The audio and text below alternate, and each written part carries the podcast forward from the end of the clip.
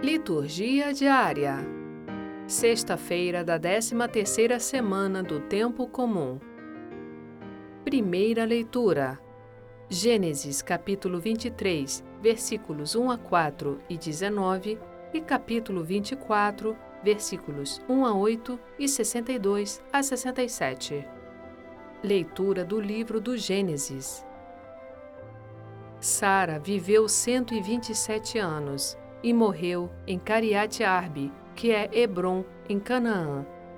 Abraão veio fazer luto por Sara e chorá-la. Depois, levantou-se junto da morta e falou aos hititas: Sou um estrangeiro e hóspede no vosso meio. Cedei-me como propriedade entre vós um lugar de sepultura, onde possa sepultar minha esposa que morreu. Assim, Abraão sepultou Sara, sua mulher, na caverna do campo de Macpela, em frente de Mambré, que é Hebron, na terra de Canaã. Abraão já era velho, de idade avançada, e o Senhor o havia abençoado em tudo.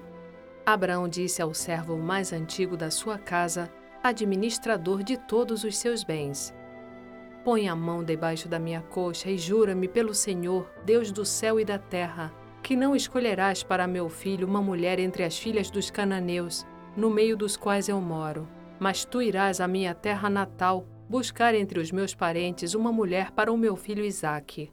E o servo respondeu: E se a mulher não quiser vir comigo para esta terra, deverei levar teu filho para a terra de onde saíste? Abraão respondeu: Guarda-te de levar meu filho de volta para lá. O Senhor, Deus do céu, que me tirou da casa do meu pai e da minha terra natal, e que me falou e jurou, dizendo: A tua descendência darei esta terra, ele mesmo enviará seu anjo diante de ti e trarás de lá uma mulher para meu filho. Porém, se a mulher não quiser vir contigo, ficarás livre deste juramento, mas de maneira alguma levarás meu filho de volta para lá. Isaac tinha voltado da região do poço de Laai-Roi e morava na terra do Negueb. Ao cair da tarde, Isaac saiu para o campo a passear. Levantando os olhos, viu camelos que chegavam. Rebeca também, erguendo os olhos, viu Isaac. Desceu do camelo e perguntou ao servo: Quem é aquele homem que vem pelo campo ao nosso encontro? O servo respondeu: É o meu senhor. Ela puxou o véu e cobriu o rosto. Então o servo contou a Isaac tudo o que tinha feito. Ele introduziu Rebeca na tenda de Sara, sua mãe, e recebeu-a por esposa. Isaac amou-a, consolando-se assim da morte da mãe. Palavra do Senhor. Graças a Deus. Salmo Responsorial 105 Dai graças ao Senhor, porque Ele é bom Dai graças ao Senhor, porque Ele é bom, porque eterna é a sua misericórdia. Quem contará os grandes feitos do Senhor? Quem cantará todo o louvor que Ele merece? Felizes os que guardam seus preceitos e praticam a justiça em todo o tempo. Lembrai-vos, ó Senhor, de mim, lembrai-vos, pelo amor que demonstrais ao vosso povo.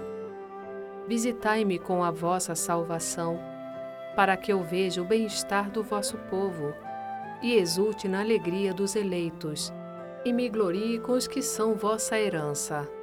Dai graças ao Senhor, porque Ele é bom. Evangelho Mateus capítulo 9, versículos 9 a 13. Proclamação do Evangelho de Jesus Cristo segundo Mateus.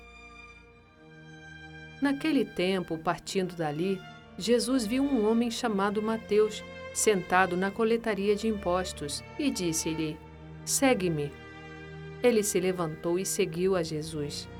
Enquanto Jesus estava à mesa em casa de Mateus, vieram muitos cobradores de impostos e pecadores e sentaram-se à mesa com Jesus e seus discípulos. Alguns fariseus viram isso e perguntaram aos discípulos: por que vosso mestre come com os cobradores de impostos e pecadores? Jesus ouviu a pergunta e respondeu: Aqueles que têm saúde não precisam de médico, mas sim os doentes.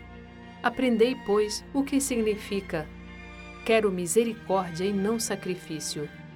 De fato, eu não vim para chamar os justos, mas os pecadores. Palavra da salvação. Glória a vós, Senhor.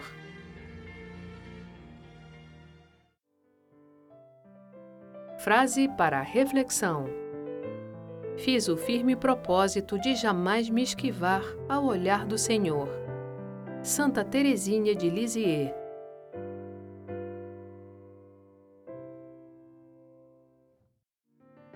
Obrigada por ouvir a liturgia diária conosco. Acompanhe-nos nas redes sociais Facebook e Instagram, barra Liturgia Diária Podcast. Você também pode ouvir o podcast em nosso site liturgiadiaria.org. Dissemine a palavra, compartilhe com amigos e familiares. Narração Sônia Abreu. Estúdio Libervox.